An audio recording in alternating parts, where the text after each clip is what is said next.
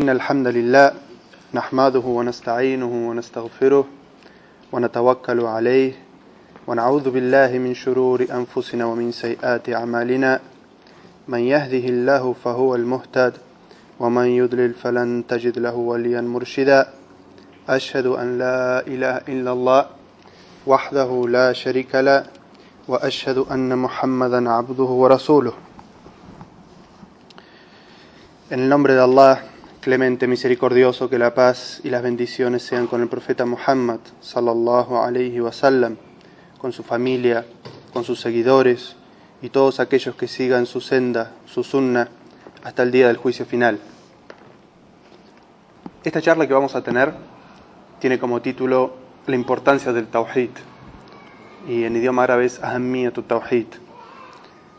Allah Azza wa nos ha creado a todos nosotros y dijo en el Sagrado Corán, لَقَدْ خَلَقْنَا الْإِنسَانَ فِي أَحْسَنِ تَقْوِيمٍ Por cierto que hemos creado al ser humano en, en, una bella imagen, de la mejor forma.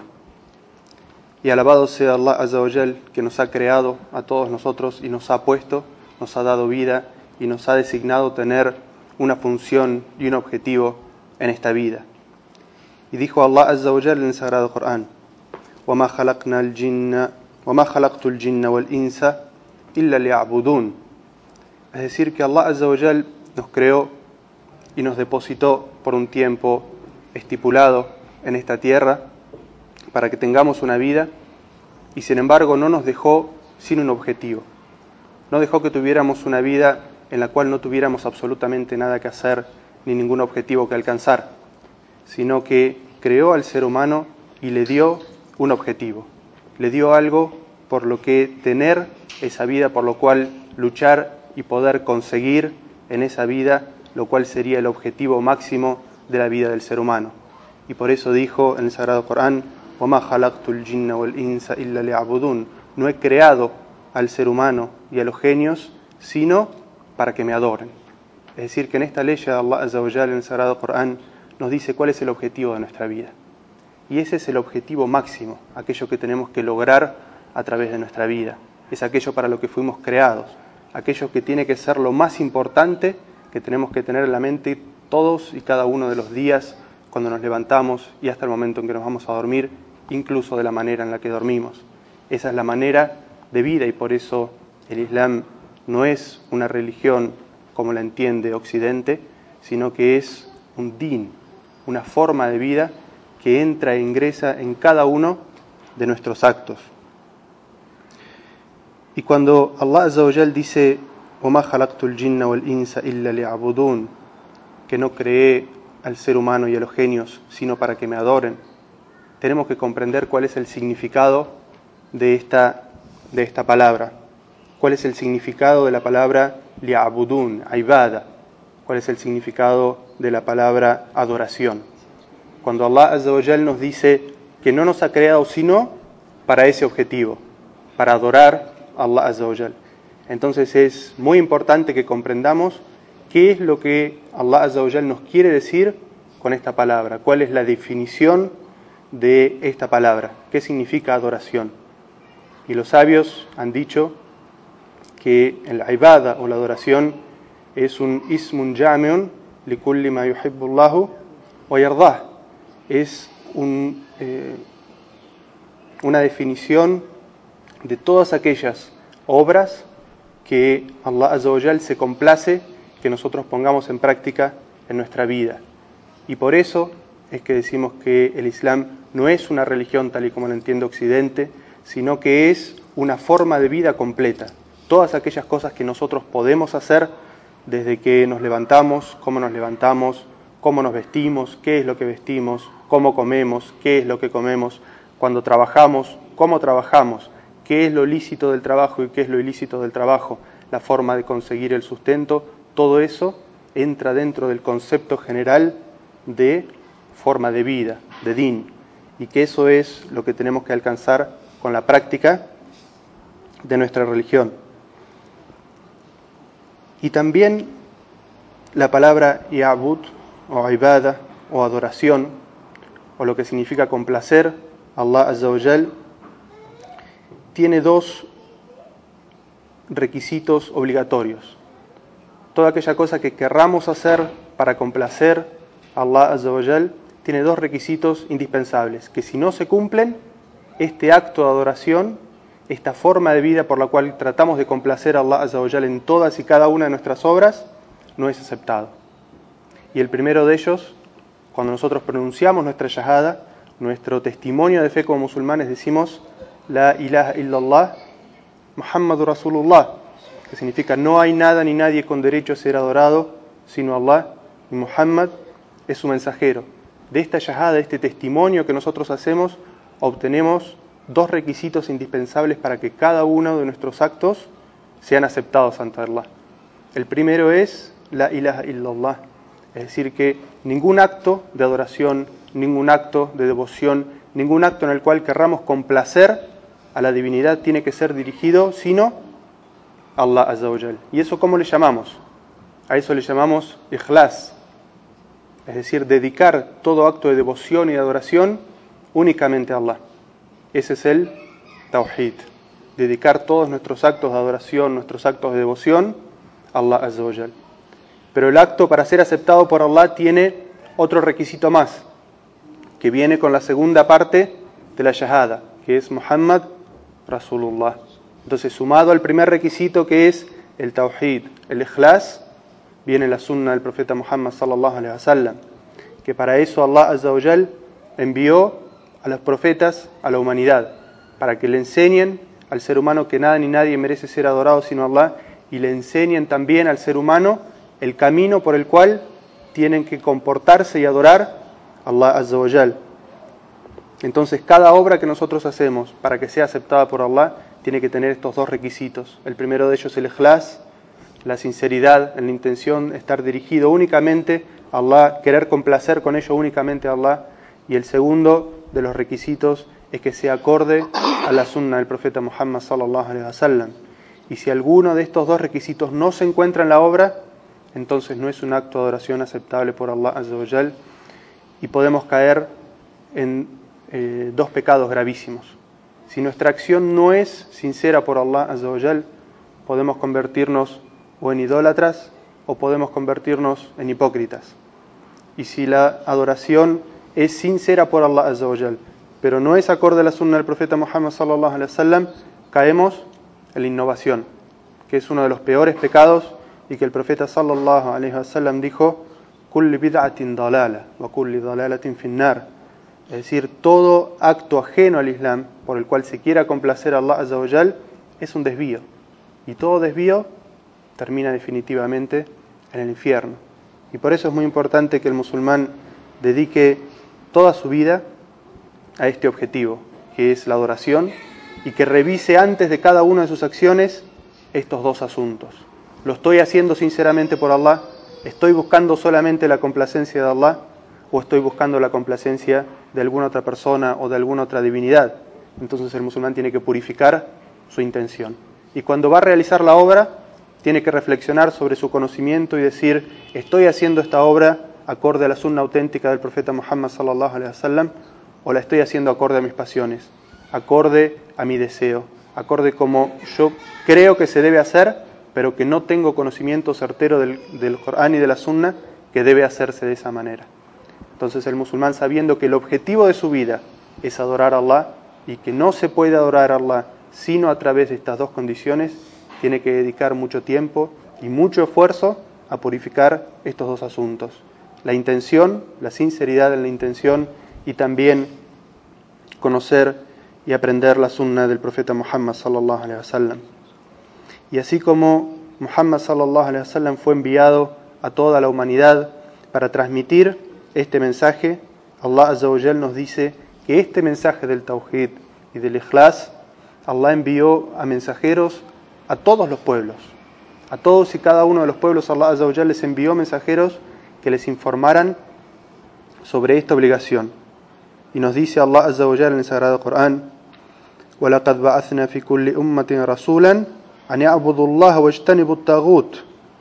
Por cierto que hemos enviado a cada comunidad un enviado, un profeta. ¿Y cuál era el mensaje que llevaba este profeta? Allah Azza nos dice en el Corán, adoren a Allah y eviten a los tagut. Es decir, que el mensaje que llevaban estos mensajeros, estos profetas, a todos los pueblos era el mismo. Y por eso el profeta sallallahu alaihi wasallam dijo en un hadiz auténtico, todos los profetas son hermanos y todos los profetas llevaban el mismo mensaje. ¿Cuál era este mensaje? Dediquen sus actos de servicio, sus actos de adoración, sus actos de devoción únicamente a Allah Azza wa Y apártense o eviten los tagut. ¿Y qué es un tagut? Un tagut es todo aquello que es adorado fuera de Allah, todo aquello que es adorado sin merecerlo. Y el único que merece ser adorado es Allah Azzawajal, porque es quien nos ha creado, quien nos sustenta, quien escucha nuestras súplicas y tiene el poder, es todopoderoso y tiene el poder para responder nuestras súplicas. Entonces cualquier otra cosa que sea adorada o servida o se tenga devoción por otra cosa que no sea Allah, es una adoración falsa y que no merece, porque no nos ha creado, porque no nos sustenta, porque no puede escuchar nuestras súplicas y porque no puede responderlas. Allah Azza le va a decir a los seres humanos, a los idólatras, en el día del juicio final, vayan y llamen a aquellas personas o aquellos ídolos que solían adorar, a ver si ellos pueden defenderlos y darles la salvación en el día de hoy. Y, los idólatras van a llamar a sus ídolos. Y los ídolos, tal como los describe el Corán, ellos no escuchan lo que ustedes les suplican, nos dice. De la misma manera el día del juicio, esos ídolos de piedra o esos ídolos vivientes, personas que eran adoradas en esta tierra sin derecho, esos ídolos el día del juicio no van a responder al llamado de los idólatras. Y Allah les va a decir, vayan y pidan la recompensa de sus obras, aquellos a los que solían adorar. ¿Y, ¿Y acaso van a poder estos ídolos o estas personas recompensar a sus adoradores? Por supuesto que no. Y por eso es que los adoradores eh, los idólatras y los politeístas terminarán arrojados en el fuego. Y en esta ley que Allah Azza nos dice que envió a cada una de las naciones, a cada uno de los pueblos, una, eh, un mensajero, para que le digan a su pueblo que adoren solamente a Allah y se aparten de los tagut, de los, de los ídolos, encontramos otra condición importante para este objetivo de nuestra vida que es adorar únicamente a Allah. Esta otra ley dice, es decir, que adoren a Allah y eviten a los ídolos. Y nosotros encontramos ese mismo significado en la Shahada. Nosotros decimos, La ilaha illallah. Primero negamos la divinidad y que haya otro Dios excepto Allah. Y después afirmamos la divinidad para Allah Fíjense que esta ley tiene exactamente el mismo significado. Que adoren a Allah y que eviten a, los ídolos. Que eviten el politeísmo, que eviten a los tagut. Entonces, la creencia de un ser humano, la adoración del ser humano, para ser aceptable, para que sea realmente tawhid, no alcanza con que afirme la existencia de Allah y que adore Allah, sino que tiene que también negar la existencia de toda otra divinidad que no sea Allah Azzawajal y negar que toda otra divinidad, que todo otro ídolo merezca la adoración. Y por eso cuando hacemos nuestra yahada lo primero que hacemos es negar el derecho a la divinidad de cualquier otra cosa que no sea Allah. Y decimos la ilaha, no hay divinidad, no hay nada ni nadie que merezca la adoración. Y después afirmamos este derecho de Allah Azzawajal y decimos illallah, salvo Allah.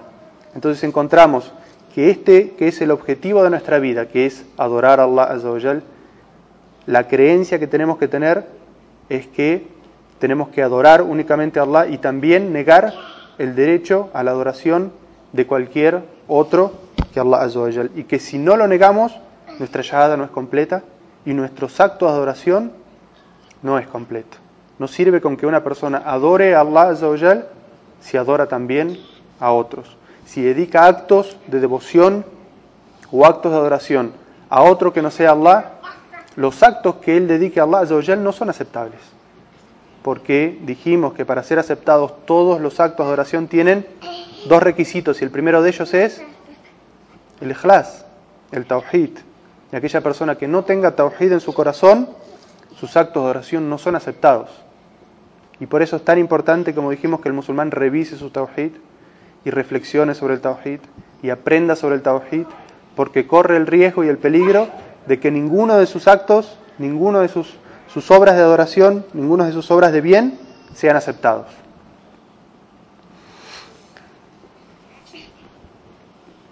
Y dice Allah Azza en otra ley sobre el mismo significado y dándonos otra condición más para el tawhid.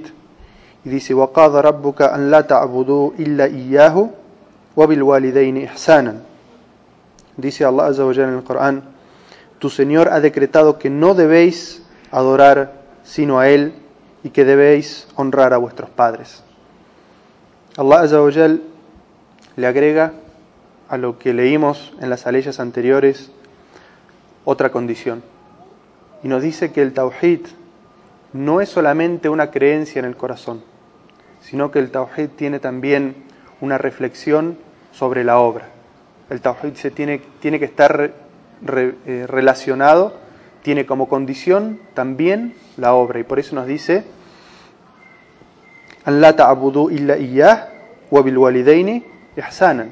que no adores sino a Él, sino a Allah Azzawajal, pero también honrad a vuestros padres. Entonces relaciona directamente la creencia en el corazón, que significa no adorar y no dirigir actos de devoción a otro que Allah, con la obra. Y que si no existe obra, por consiguiente, aquello que se aclama o se reclama tener en el corazón, como dedicar la eh, adoración solamente a Allah, no es auténtica. Porque fíjense que en la primera parte de la ley de Allah dice, es decir, tu Señor ha decretado. Es decir, que Allah no acepta aquella fe que no se transforma, que no se refleja en obras. Tenemos que creer en nuestro corazón sinceramente y también demostrar, traducir esa fe en obras. Y si no obramos significa que la fe que tenemos en nuestros corazones es mentirosa, que no es real. Y por eso el musulmán como dijimos una vez más, no, no entiende eh, este din como se entiende religión en Occidente. Si uno pregunta a la gente en Occidente qué es la fe, qué es la religión, van a decir inmediatamente una creencia en el corazón. Y no hace falta que esa creencia en el corazón se, se traduzca en obras, se traduzca en ética, se traduzca en un comportamiento. Para nosotros los musulmanes es una condición indispensable que la fe que tenemos en nuestro corazón, que el tawhid que tenemos en nuestro corazón, se transforme inmediatamente en obras, se transforme en una ética de vida, se transforme en un comportamiento desde la mañana hasta la noche. Si nuestro comportamiento desmiente nuestra creencia, está indicando que nuestra creencia en nuestro corazón es o incompleta o mentirosa. Y ninguno de nosotros quiere caer en eso. Y dice Allah Azza en otra ley,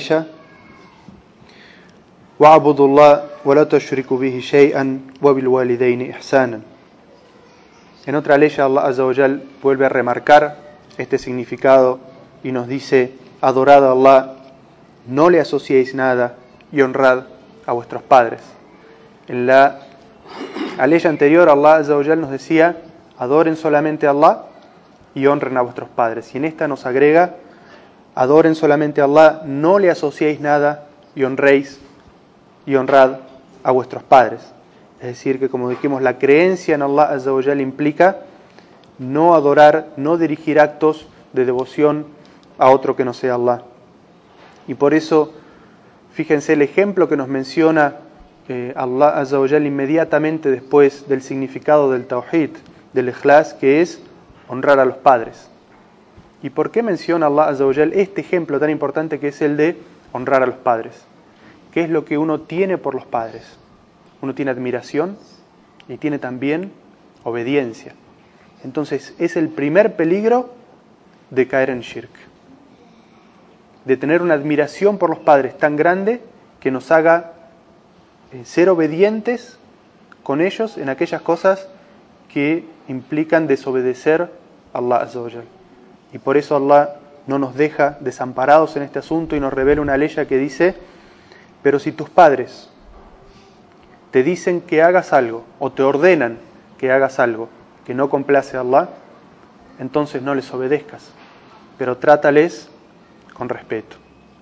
Es decir, que en este punto, en este punto que es tan importante, el cual es la obediencia a Allah Azza que es parte del Tawhid. Está lo que se llama Tawhid al-Ta'a, que es el monoteísmo en la obediencia. A quien obedecemos dándole prioridad a su palabra sobre todas las cosas.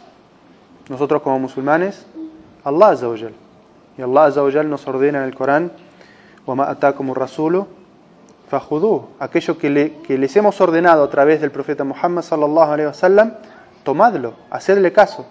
Entonces, hacer caso a la sunna del profeta Muhammad sallallahu alaihi wasallam, seguir la sunna del profeta Muhammad sallallahu wasallam es seguir la orden del Corán.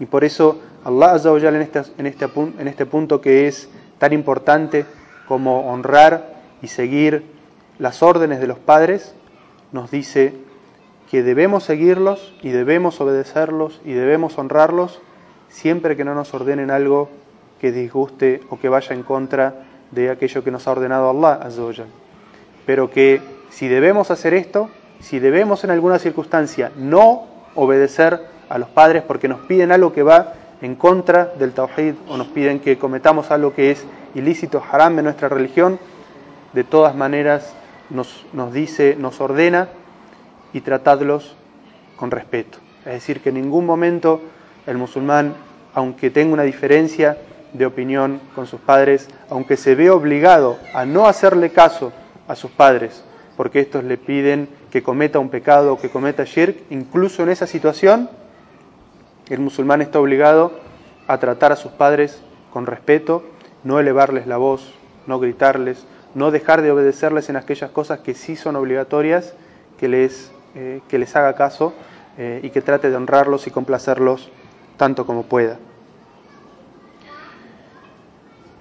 En un hadiz que es transmitido por Tirmidhi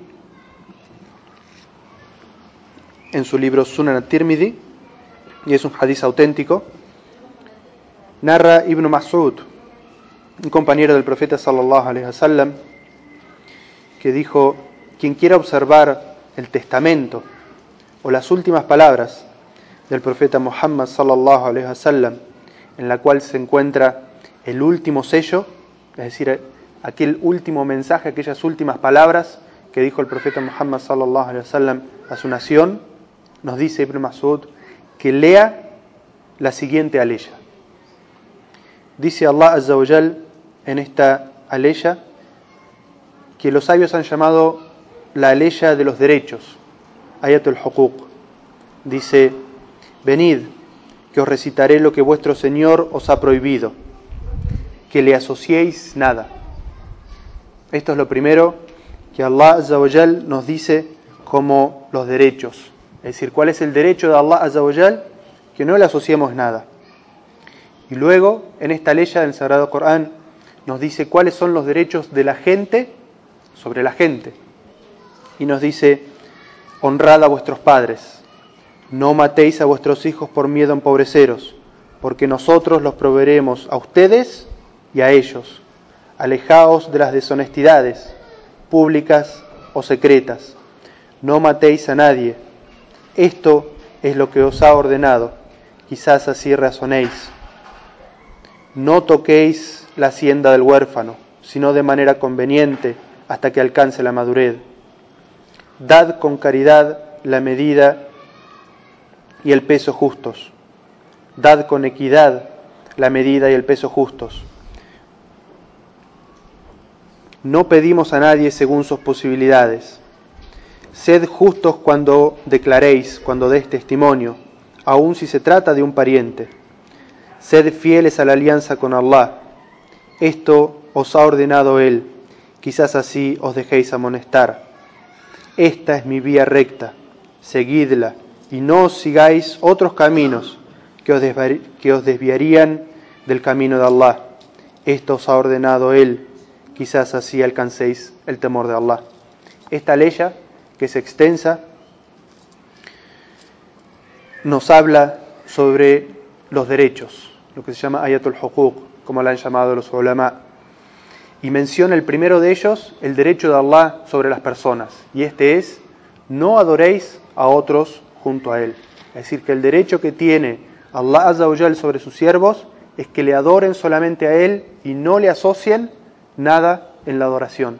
Pero como dijimos, este din traduce esta creencia, este tawhid, este ikhlas, en obras necesariamente. Y por eso lo que menciona inmediatamente después son los derechos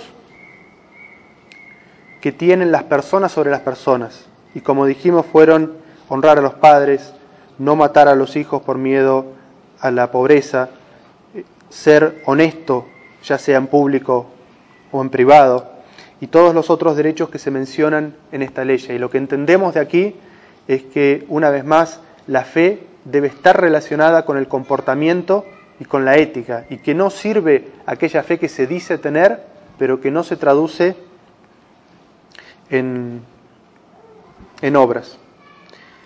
Y en un hadiz muy conocido que está en Sahih Bukhari o Muslim, se mencionan cuáles fueron las últimas eh, palabras del profeta sallallahu alaihi wasallam antes de que le llegara la muerte, antes de que eh, su alma abandonara su cuerpo. Y esta fe y esta fue as-salah, as-salah wa ma malakat aymanukum. La oración, la importancia de la oración, no abandonen la oración malakat y aquellos que posee vuestra diestra, y esto fue interpretado por los sabios de dos maneras. La primera de ellos atinge a las responsabilidades que tiene la persona, es decir, su responsabilidad hacia su, hacia su cónyuge, su responsabilidad hacia sus hijos, su responsabilidad hacia su comunidad, su responsabilidad hacia su umma. Es decir, malakat aquellos sobre lo que tienen responsabilidad. Y una vez más, el profeta sallallahu alaihi wasallam nos dice, este din es adoración, tiene parte espiritual y tiene también parte necesariamente mundana. Nos está diciendo la responsabilidad de Allah es salah, que es el segundo pilar del Islam y es el único pilar que si la persona lo abandona y niega su obligatoriedad, deviene incrédulo. Y nos dice inmediatamente después, y los derechos de la gente. El derecho de Allah y también los derechos de la gente. Esta es la primera interpretación que se dio a la frase malakat aimanukum.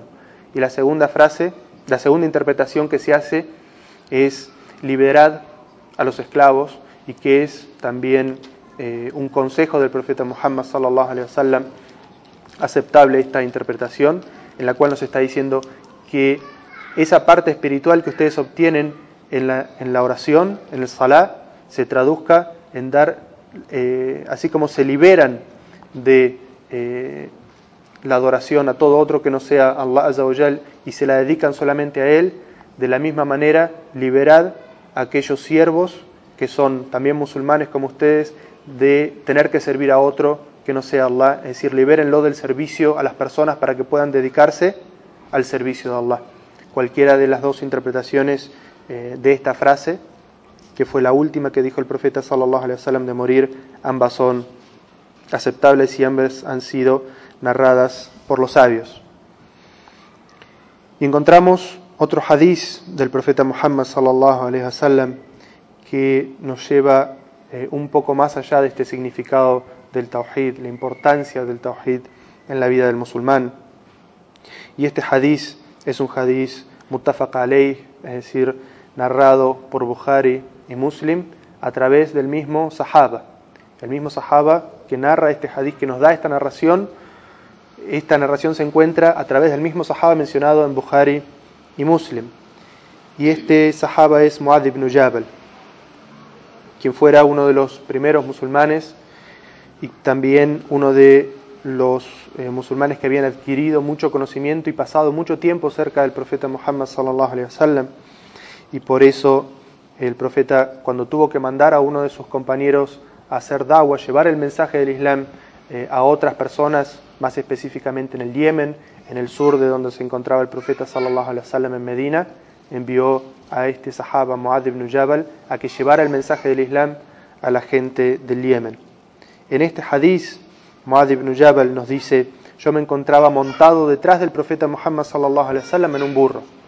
Iba el profeta sallallahu alaihi wasallam montado, él, el último de los mensajeros, la persona más amada por Allah azza.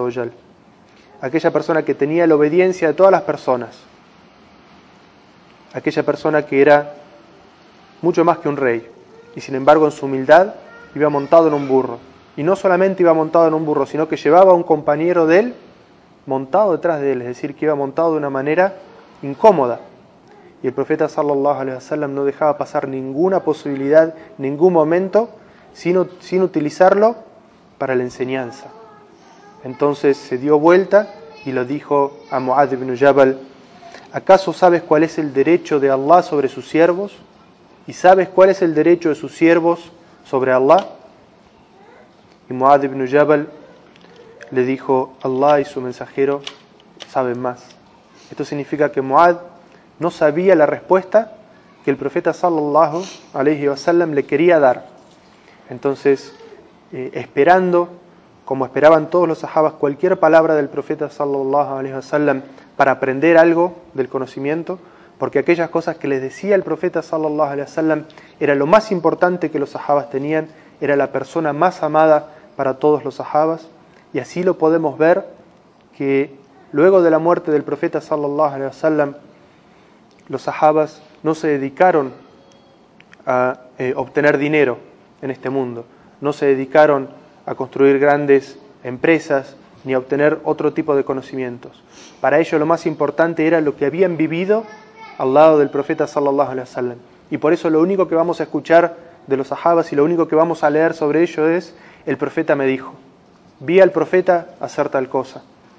Escuché que el profeta sallallahu alaihi wasallam dijo tal cosa. Estaba tal día sentado y entró el profeta y dijo tal cosa. Tan importante era el profeta sallallahu alaihi wasallam en la vida de los sahabas que ellos no hablaban de otra cosa después de su muerte, sino de aquello que habían vivido al lado del profeta Muhammad sallallahu. Quiera Allah azza concedernos a nosotros también que el profeta sallallahu alaihi wasallam sea la persona más amada para nosotros y que utilicemos nuestra lengua y nuestras palabras para aprender del profeta Muhammad sallallahu alaihi wasallam, incorporarlo en nuestra vida y mencionar a todas las personas la sunna del profeta Muhammad sallallahu alaihi wasallam, hacer viva su sunna, hacer vivo su mensaje. ¿Qué es lo que le dijo el profeta sallallahu alaihi wasallam a Muad ibn Jabal? Le dijo el derecho que tiene Allah sobre sus siervos es que le adoren y no le asocien nada. Y el derecho que tienen los siervos sobre Allah, Azza es que si ellos cumplen con esto, Allah no ha de castigarlos. Es una albricia, es una albricia muy grande. El derecho de Allah Azza es que le adoremos solamente a Él y no asociemos en la adoración. Que dediquemos todos nuestros actos de adoración y de devoción únicamente a Allah. Y si cumplimos con esto, ¿cuál es el derecho que tenemos? ¿Cuál es la promesa de Allah Azza que tenemos? que Allah no ha de castigarnos con el infierno. Cuando Muad ibn Jabal escucha este hadith, escucha estas palabras del profeta sallallahu alaihi wasallam, dice, ¿acaso no debo salir corriendo y avisarle a todos mis compañeros? Y el profeta sallallahu alaihi wasallam le dice, no, no les avises, puede ser que se confíen y no obren. Entonces Muad ibn Jabal no transmitió este conocimiento a sus compañeros inmediatamente. Pero antes de morir, eh, llamó a su hijo y le transmitió este hadiz, porque hay otro hadiz que era muy conocido por los sahabas, que dice, aquella persona que se guarde un conocimiento, mankatama ilman, se guarde para sí mismo un conocimiento que debe transmitir a las personas, Allah Azza wa lo va a resucitar el día del juicio con un bozal de fuego sobre su boca. Entonces la obligación que tenemos como musulmanes de transmitir el conocimiento que sabemos a los musulmanes primero y a aquellos no musulmanes que quieran saber sobre el Islam es una obligación muy grande. Y si nos guardamos ese conocimiento para nosotros y decimos lo importante es mi salvación y el resto del mundo que se caiga, no estamos cumpliendo con nuestra obligación como musulmanes y corremos el riesgo de ser resucitados, como dijo el profeta sallallahu alaihi wasallam, con un bozal de fuego sobre nuestras bocas. Y quiera Allah azza protegernos de esta situación. De todas maneras, cuando el profeta Muhammad sallallahu alaihi wasallam le dijo a Muad, no les digas porque puede que se confíen no se estaba refiriendo a todas las personas, sino que se estaba refiriendo a aquellas que, por tener el conocimiento de que solamente con la fe, solamente con transformar esa pequeña fe en obras de adoración que no se dediquen sino a Allah Azawajal, uno puede verse salvo del infierno, que la gente se confíe y no haga más obras de bien.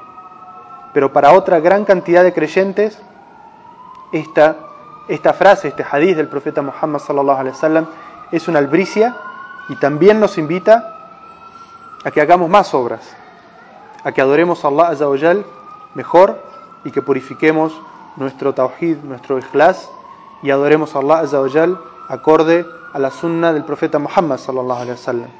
Pero de todas maneras de todas maneras este hadith nos indica que si uno evalúa en una situación de dawa que un conocimiento puede ser perjudicial para una persona, tiene el derecho en, en esa situación de guardarse ese conocimiento para que no perjudique a esta persona. Si nosotros consideramos, evaluamos que esta persona, por decirle este hadiz, se va a confiar y no va a hacer sus obligaciones o no va a adorar a Allah sino que es, podemos decir, un poco vago, este, un poco perezoso en la adoración y que al escuchar este hadiz se va a confiar y va a obrar menos, entonces tenemos la posibilidad del derecho, por como dijo el profeta sallallahu alaihi no, no le digas, porque puede que se confíen, de no decirle el hadiz temporalmente a esta persona hasta que su fe sea lo suficientemente fuerte para que no le afecte de esa manera negativa y que le afecte de una manera positiva. Y esta vida en la que Allah nos ha puesto con este objetivo, como dijimos, el objetivo de nuestras vidas es adorar solamente a Allah Azawajal y la adoración significa dedicar todos nuestros actos de adoración y de devoción únicamente a Allah Azawajal sin asociarle nada, es el objetivo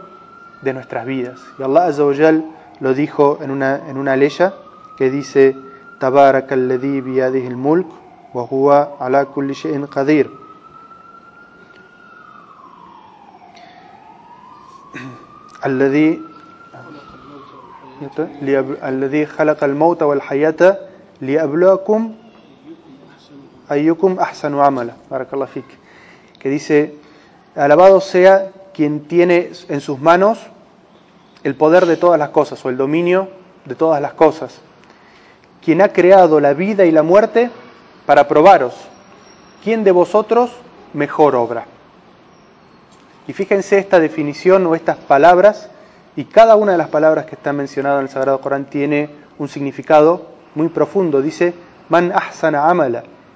Y no dice, man akthara amala. Dice, ¿quién de vosotros obra mejor? Y no dice, ¿quién de vosotros obra más? Y eso nos remite al significado que estábamos hablando, de que todo acto de adoración tiene que contar con esos dos principios que es el ikhlas, el tawhid, la purificación del ikhlas y del tawhid en el corazón, y luego el ittiba o el seguimiento de la sunna del profeta Muhammad sallallahu alaihi wasallam en esa obra. Y que lo importante no es que hagamos muchas obras, sino que lo importante es que cada una de las obras que vayamos a hacer revisemos en nuestro corazón qué tan sincera es, qué tanto monoteísmo, qué tanto tawhid estamos teniendo en ese momento en nuestro corazón y que la obra que vamos a hacer estemos seguros que le estamos haciendo acorde a la sunna auténtica del profeta Muhammad sallallahu alaihi wasallam. Y todo eso requiere conocimiento. Y sin conocimiento no podemos adorar a Allah azza correctamente. Y por eso es que el profeta Muhammad sallallahu alaihi wasallam dijo en un hadith: "Man salaka tariqan yabtaghi fihi ilman, sahala Allahu lahu tariqan ila al-jannah." Dice aquella persona que emprenda un, un camino en el cual eh, busca el conocimiento, Allah Azza le hace fácil la entrada al paraíso. ¿Y cómo le hace fácil la entrada al paraíso con solo ir a buscar el conocimiento? Porque el conocimiento nos da estas dos herramientas que son todo el conocimiento que uno tiene que tener para saber qué es el ikhlas y qué es el shirk, es decir, todo aquello que tiene que buscar del ikhlas, de la sinceridad en la intención y todo aquello que tiene que evitar del shirk o de dedicar algo de su devoción, de su adoración a otro que no sea Allah. Y el conocimiento también comprende aquello que es aprender qué es la sunna auténtica del profeta Muhammad sallallahu alaihi wasallam, cuáles son aquellos hadices que son débiles y que por lo tanto no podemos decir que son sunna al profeta Muhammad sallallahu alaihi wasallam, que quien obra acorde a estos hadices o aquellos hadices que son eh, inventados, fraguados o que son meramente de la cultura heredada de las distintas personas que pueden venir de otros países y que todo eso no es parte de la sunna, entonces eso hay que abandonarlo y que hay que conocer cuál es la sunna auténtica del profeta Muhammad sallallahu alaihi wasallam, aferrarse a eso y entonces este conocimiento nos va a abrir qué? Le hace fácil el camino al paraíso, porque consigue el ikhlas y porque consigue saber cuál es la sunna auténtica y con eso se le facilitan los actos de adoración y se le facilita la entrada al paraíso. Quiera Allah Azza darnos eh, fortaleza, eh, darnos luz para distinguir aquello que es la verdad, aquello que es el ikhlas, aquello que es la sunna del profeta Muhammad sallallahu alaihi wasallam y darnos fortaleza para seguirlos y aferrarnos a ello. Y quiera Allah Azza darnos luz y darnos cómo distinguir aquello que es erróneo, aquello que es una innovación, aquello que no es de la sunna del profeta Muhammad sallallahu alaihi wasallam y fortaleza para apartarnos de todo ello.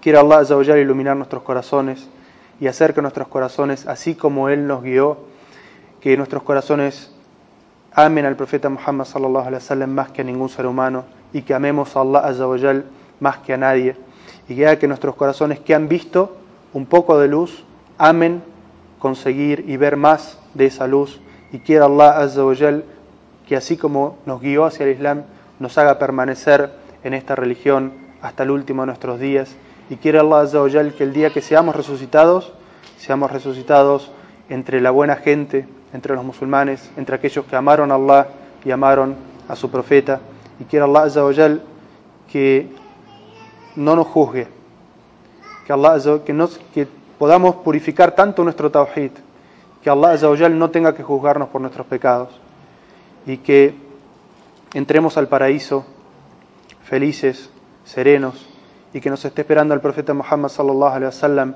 con sus manos llenas de agua de su fuente, de su haud y que aquel que beba de esa agua nunca más va a tener sed, nunca más va a, sufrir, va a sufrir la sed y quiera, inshallah, concedernos eh, pertenecer a esta religión y conseguir su paz y su serenidad en nuestros pechos hasta el último de los días y ser como eh, dice Allah Azza wa en el Sagrado Corán, tamutunna illa wa antum muslimun, no murad, no morid, no muráis, sino siendo musulmanes.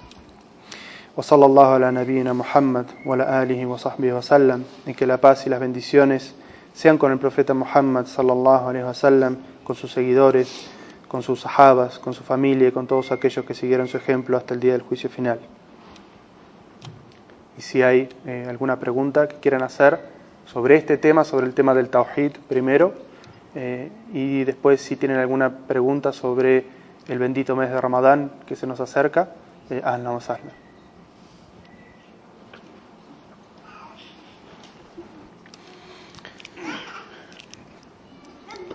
La pregunta del hermano,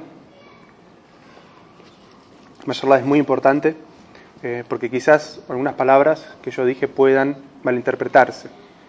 Y es cuando eh, leímos la primera ley en la cual Allah Azza dice No creé al ser humano y a los genios sino para que me adoren. Y dijimos que este era el objetivo final de la vida del ser humano.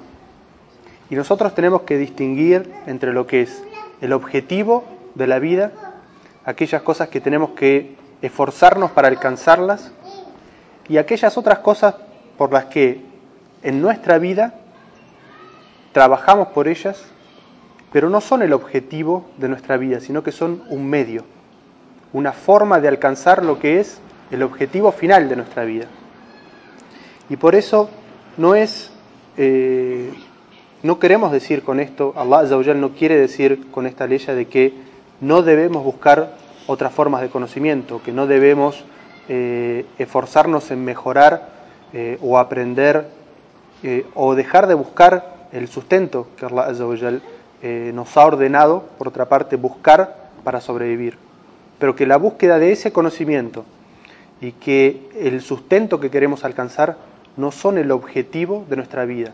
Nosotros no fuimos creados para trabajar, no fuimos creados solamente para estudiar, sino que este conocimiento y que esta forma de alcanzar el sustento son un medio por el cual nosotros adoramos a Allah.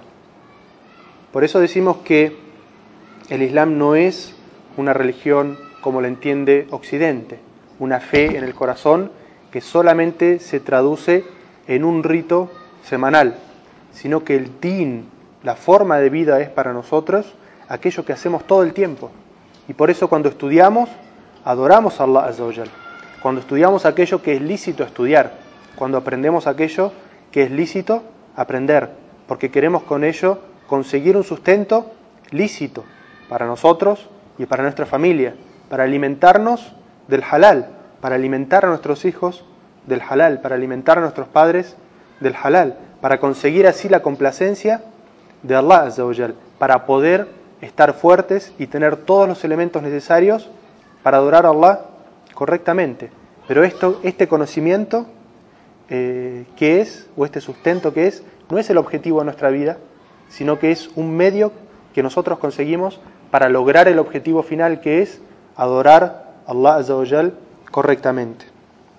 Esa es la primera parte de la pregunta. Y la segunda pregunta que hace el hermano, que es muy importante también, es ¿cuál es la fuente de conocimiento cuando hablamos de leer la sunna auténtica del profeta Muhammad sallallahu? Eh, hay libros en los cuales los sabios a través de la historia han recopilado la sunna auténtica del profeta Muhammad sallallahu alaihi wasallam y que son libros de consenso de toda la umma. Toda la nación islámica está de acuerdo en que esos libros contienen la sunna auténtica del profeta Muhammad sallallahu alaihi wasallam.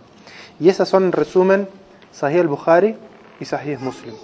Son colecciones que tienen prácticamente 7.000, 8.000 hadices cada uno de ellos, en cada uno de los asuntos de nuestra vida como musulmán.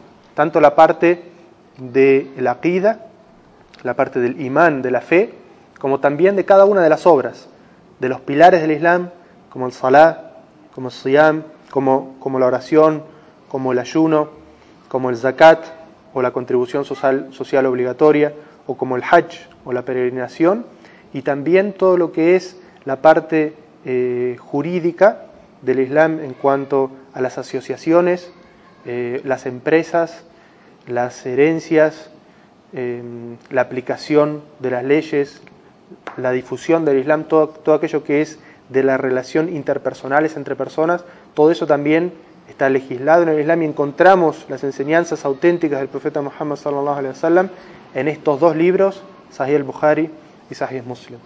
Y después existen otros libros en los cuales podemos encontrar hadices auténticos, la mayoría de ellos, y algunos pocos hadices eh, débiles, como pueden ser la Sunan Ibn Majah, Sunan al-Tirmidhi, el Musnad del Imam Ahmad, eh, Sunan Abu Daud, el libro eh, Bulug al-Maram, un montón eh, de libros que, alhamdulillah, tengo conocimiento que están traducidos al inglés y están eh, algunos de ellos también traducidos al idioma español, en los cuales podemos encontrar la sunna auténtica del profeta Muhammad sallallahu alaihi wasallam en todos los asuntos de la vida. Y es muy importante que el musulmán se apegue a, este, a esta lectura de la sunna y no deje nunca de leer el hadith del profeta Muhammad sallallahu alaihi wasallam y no deje nunca de leer el Corán, pero que sin embargo el profeta sallallahu alaihi wasallam nos dijo en un hadith innamal ilmu bita'allum, es decir que el conocimiento se aprende aprendiendo. Y no es el aprendizaje en el Islam no es solamente con una lectura informativa, sino que se requiere aprender un conocimiento con el cual uno pueda obrar, y esto significa leer esos libros en presencia de un sheikh, que pueda explicar ¿Qué es lo que Allah Azawajal quiere decir en esta ley? ¿Cuál es la implicancia en el aqida de esta ley? ¿Cuál es la implicancia del fiqh de esta ley? ¿Y cuál es, qué es lo que nos quiere decir el profeta sallallahu alaihi wasallam con esta hadith? ¿Cómo lo llevamos a la práctica? Porque si queremos aprender la religión solamente por la lectura de los libros, podemos caer en muchísimos desvíos, porque hay aleyas del Sagrado Corán, o hadices del profeta Muhammad sallallahu alaihi wasallam que pueden parecer contradictorios. Entiéndase que no son contradictorios, porque todo proviene de Allah Azawajal del Wahi. Entonces no puede haber contradicción en el Wahi. Pero para una persona que no conoce toda la sunna, que no conoce todo el Corán, puede parecer contradictorio. Y puede haber alguna ley que sea mansuja, es decir, abrogada. Y nosotros, por no tener el conocimiento de que esa ley está mansuja, que esa ley está abrogada por Allah podemos querer ponerla en práctica, cuando ya esa práctica no debe ponerse, no debe realizarse. Y por eso es importante que si leemos un hadiz, vayamos a un sheikh y le, y le digamos, leí este hadiz, entendí esto y esto. Es así como se practica la sunna y que el sheikh nos guíe. Que el sheikh nos diga aquellas cosas que debemos hacer y si es y si hemos entendido el hadiz correctamente. Y alhamdulillah, Allah nos ha bendecido de estar en un país en el que hay libertad de expresión, en el que hay libertad religiosa y en el cual las mezquitas están llenas de clases. Y que uno debe tomar tantas clases como eh, le invite su, eh, su propia sed de conocimiento, pero que no llegue a agotarse, que no llegue a aburrirse. Y este era un concepto que manejaban el profeta sallallahu alaihi wasallam y que manejaban los sahabas también. Entonces no estaban todo, los sahabas no estaban todo el tiempo dando eh, o dando lecciones todos los tiempos, todos los días. Los sahabas después de la muerte del profeta sallallahu alaihi wasallam le hablaban a la gente, a la generación que vino después a los tabeín, una vez por semana o dos veces por semana. Y los sahabas decían, memorizábamos 10 aleyas del Corán y no memorizábamos otras 10 hasta que las sabíamos perfectamente, sabíamos todo el conocimiento que había en ella y habíamos puesto en práctica todo lo que había de práctica en estas 10 aleyas. Entonces ese debería ser el manhaj o la metodología del musulmán. Aprender el conocimiento, saber todo lo que hay de conocimiento en esas aleyas del Corán, saber todo el conocimiento que hay en esas hadith del profeta Muhammad sallallahu alaihi wasallam y aplicar lo que se llama zakatul ilm, es decir, cuál es la purificación de ese conocimiento que tenemos, el cual es la amal, la práctica. Una vez que aprendimos algo, tenemos la obligación de ponerlo en práctica. Entonces, aprender 10 leyes del Sagrado Corán y poner en práctica todo lo que podamos de ello. Aprender hadices del profeta Muhammad sallallahu alaihi wasallam y ponerlo también en práctica. Y cuando ponemos en práctica lo que aprendimos, Allah azza wa nos da fe en el corazón. Nos da imán. Y ese imán como el profeta sallallahu alaihi wasallam lo definió en varios hadices es halawatul imán, es decir, la dulzura de la fe. ¿Cómo se alcanza la dulzura de la fe? Con la obra. Y cuando uno obra, Allah le da esa dulzura en la fe que, que le da más sed de aprender y también más sed de obrar. Espero, inshallah, haber respondido la pregunta.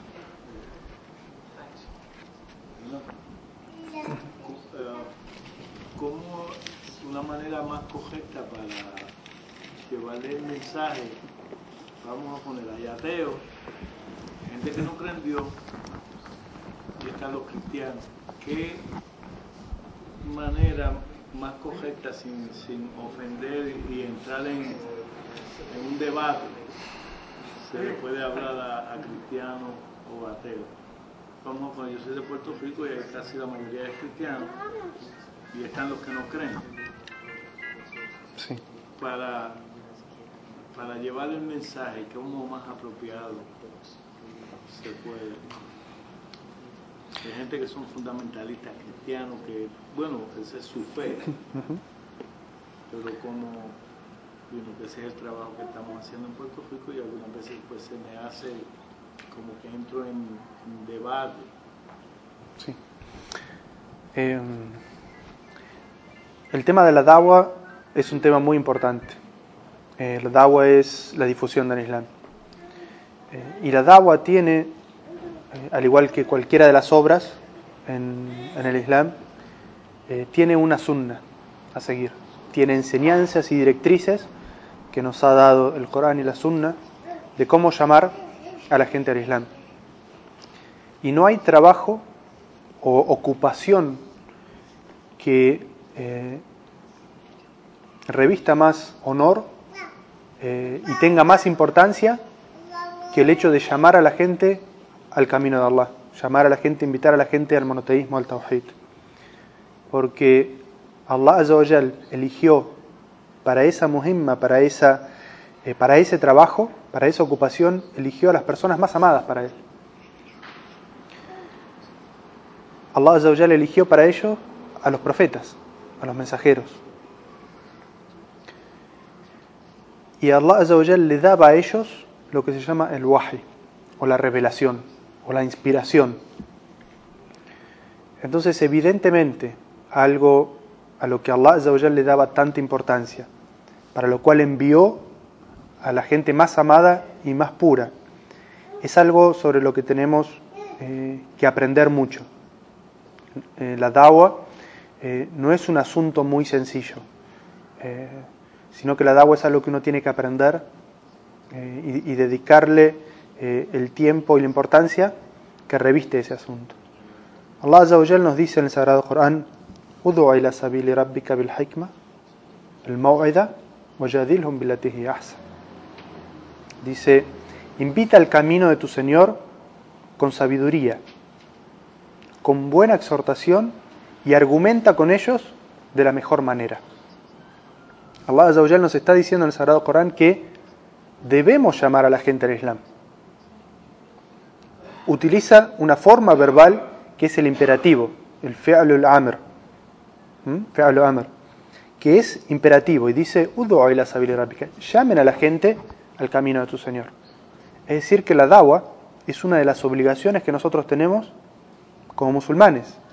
Es un eh, fard kifaya, es una obligación que si alguna de las personas de la umma la lleva adelante, no es, una no es una obligación sobre todos los individuos, pero es una obligación sobre la nación islámica. Si ninguna de las personas de la nación islámica hace dawa, estamos todos cometiendo un pecado. Y cuando hablamos de la, de la nación islámica, hablamos también de las comunidades. Es decir, que cada comunidad tiene que tener gente preparada para llamar al Islam. No es algo sobre que eh, los musulmanes deban dejar de lado y pensar, bueno, nosotros tenemos que preocuparnos por nosotros mismos o por nuestros hijos y no se preocupan por el hecho de hacer llegar el mensaje a las otras personas, porque Allah nos dijo, llamen a la gente al camino de, tu Señor. Pero nos dice, en esta, en esta ley nos da también lo que se llama un manhaj, una metodología de da'wah y nos dice, llama al camino de tu Señor con sabiduría. Es decir, que cuando uno encuentra abierto el canal de la dawa y puede hablar con la gente y esta gente escucha y acepta, dice, Udu es decir, llama al camino de tu Señor con sabiduría. Y sabiduría significa decir las palabras correctas que esa persona en esa situación necesita escuchar. No todas las personas están buscando lo mismo cuando se acercan al Islam. Entonces uno tiene que tener el conocimiento necesario para saber responderle a la persona cuáles son aquellas dudas y necesidades que tiene para saber sobre el Islam. Pero ¿qué pasa si esta persona tiene reticencia, si no acepta todo tan fácil? Allah Azawajal nos dice en esta metodología, en este método, un poquito más. Wal hasana nos dice, y exhorta, que lo exhorten correctamente.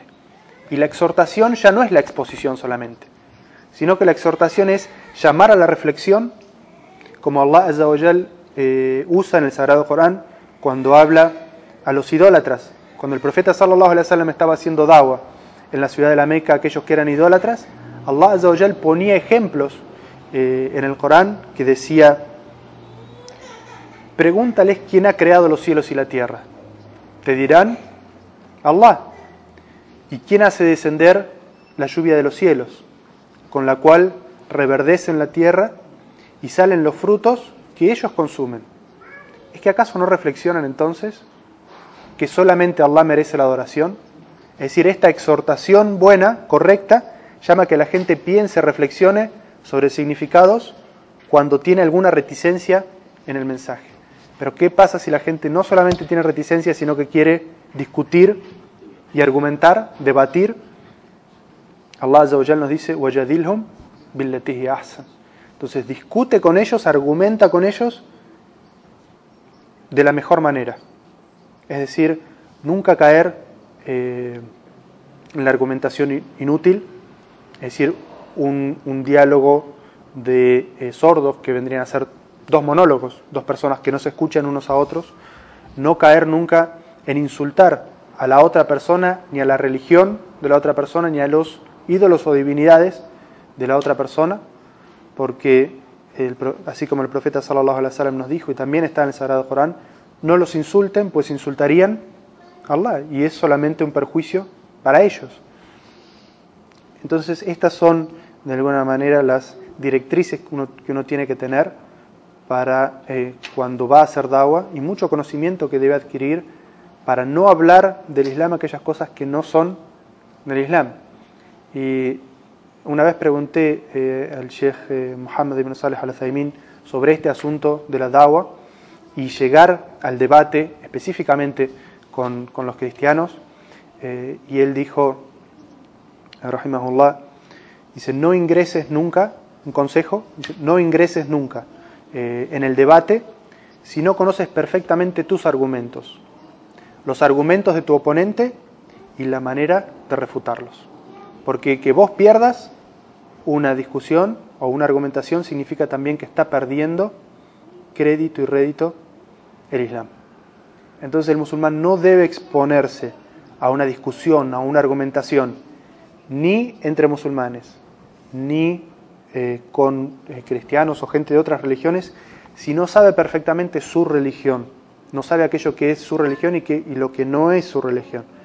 Y, no sabe, y tiene que saber cuál es la religión de esa persona, aquello que tiene de verdad en su religión y aquello que tiene de falsedad y de desvío en su religión, y cómo responder a cada una de las agresiones o argumentos que esa persona nos va a decir. Hasta ese momento el musulmán no debe ingresar en lo que se llama el muyadala o la, eh, o la discusión o la argumentación, el debate.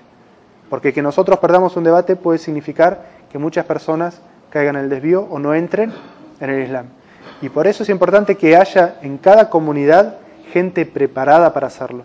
Y no todos los musulmanes, sino que haya en cada comunidad una persona que sepa debatir con los cristianos, una persona que sepa debatir con gente de otras religiones u otras ideologías y una persona preparada para debatir con los argumentos del Corán y de la Sunna dentro de cada comunidad. Y por eso dijimos que la ilm, este conocimiento es fard kifaya, no es un fard ain. Este conocimiento, con que una o dos personas lo tengan dentro de una comunidad, es suficiente. No es que todos los musulmanes tienen que ser especialistas, expertos en refutar a los cristianos, pero cada comunidad debería preocuparse de tener una persona que tenga ese conocimiento y sepa cómo difundirlo.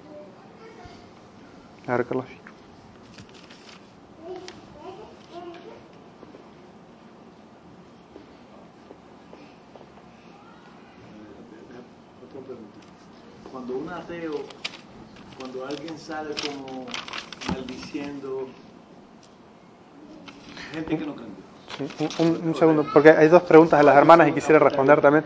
¿Puedes venir un segundo? ¿Me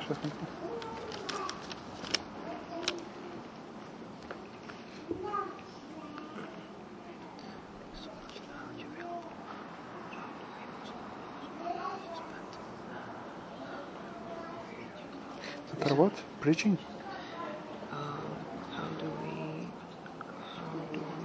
Las dos preguntas están juntas, ¿no? Mira.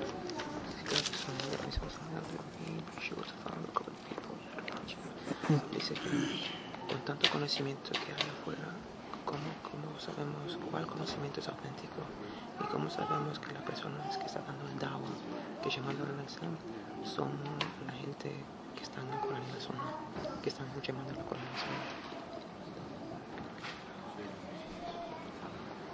la ¿Qué, son las clases de cosas que uno debe saber? que debemos saber si nosotros estamos siguiendo el sunnah.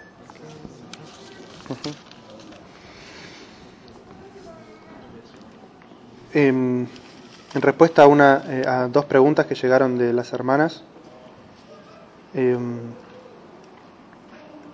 sobre cómo uno sabe que realmente está siguiendo el manhaj o la metodología o el conocimiento del Corán y de la sunna auténtica.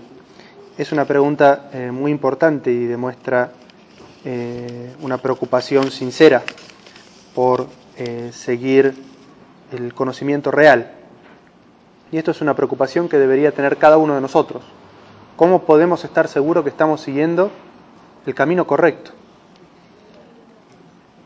Nosotros repetimos siempre en, eh, en Surat al-Fatiha, Ihdina Sarat al-Mustaqim, Sarat al-Ladina an'amta alayhim, Ghair al-Mawtubi alayhim walotolin.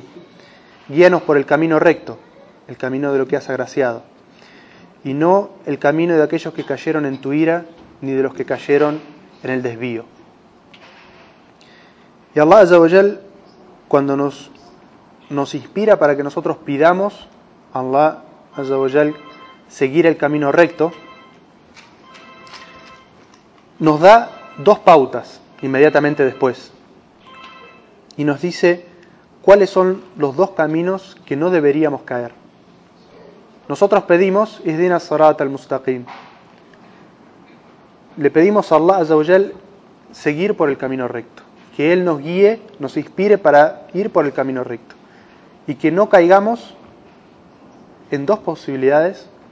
El camino de aquellos que cayeron en la ira de Allah y el, camino de aquellos que cayeron en el desvío. ¿Y cuáles son estos dos caminos? Se lo pedimos constantemente a Allah.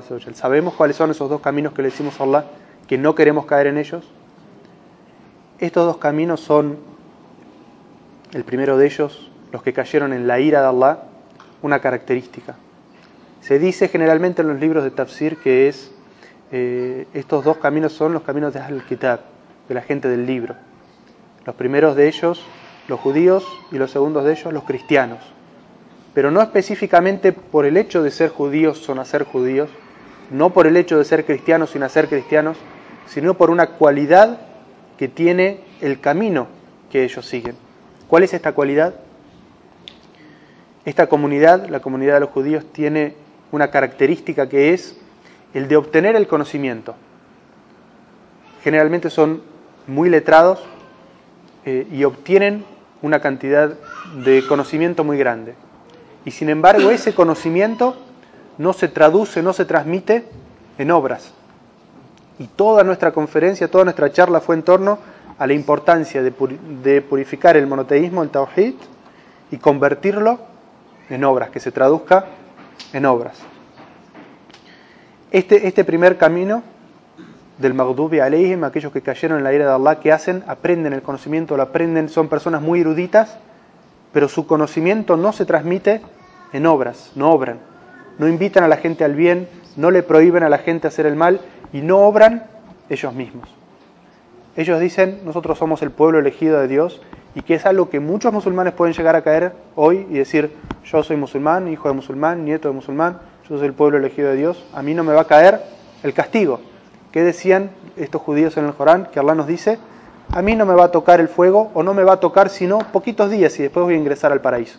Se creía a salvo a sí mismo por el mero hecho de ser musulmán, de nacer musulmán, de ser nieto de musulmanes, se sentía a salvo del castigo de Allah Le pedimos nosotros en nuestro, en nuestra, en nuestro salá, ¿cuántas veces al día decimos, no queremos, te pedimos a Allah que, que no nos hagas caer en este ejemplo? En el ejemplo de la gente que aprende solamente y no practica.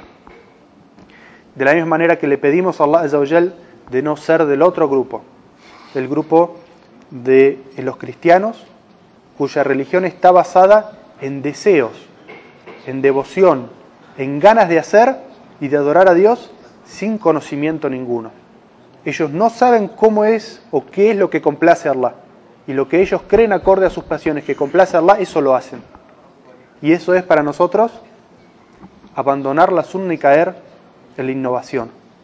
Y por eso le pedimos a Allah que nos mantenga en el camino recto, en ninguno de estas dos desvíos, ni el, ni el de aquellos que tienen el conocimiento y no lo practican, ni en el de aquellos que no tienen conocimiento y practican devocionalmente un montón de cosas que no complacen a Allah.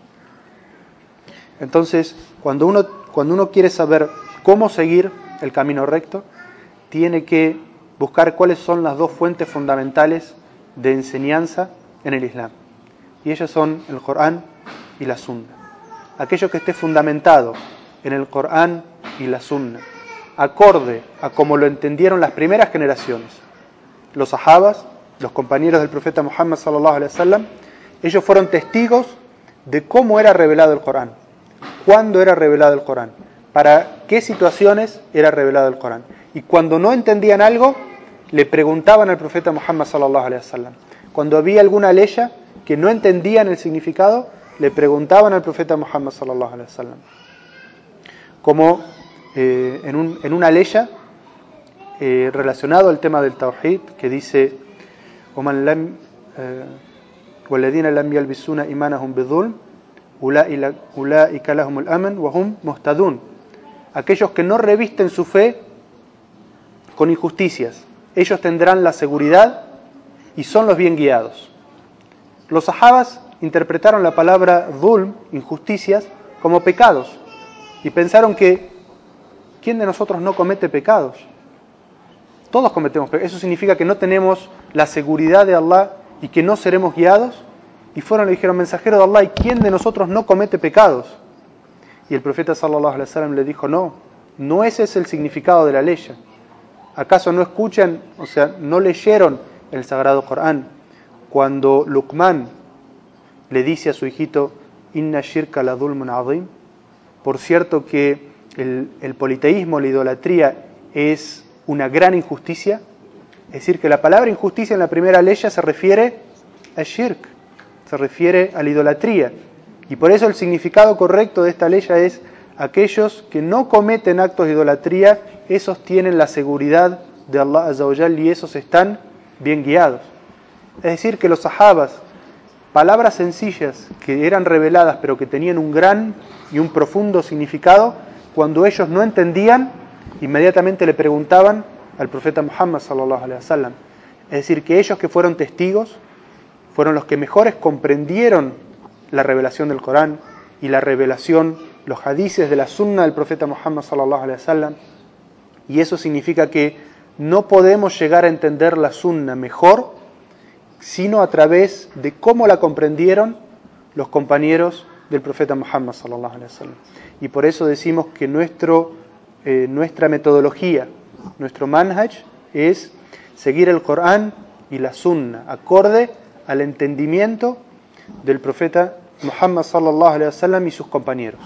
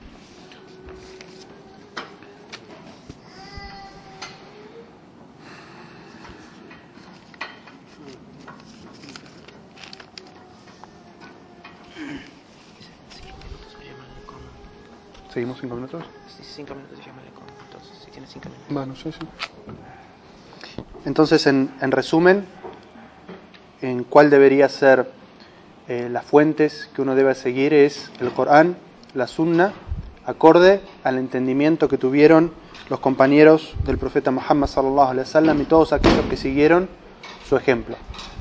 Esto es en resumen eh, referido a la pregunta de la hermana. Barakallah. Si hay alguna otra pregunta.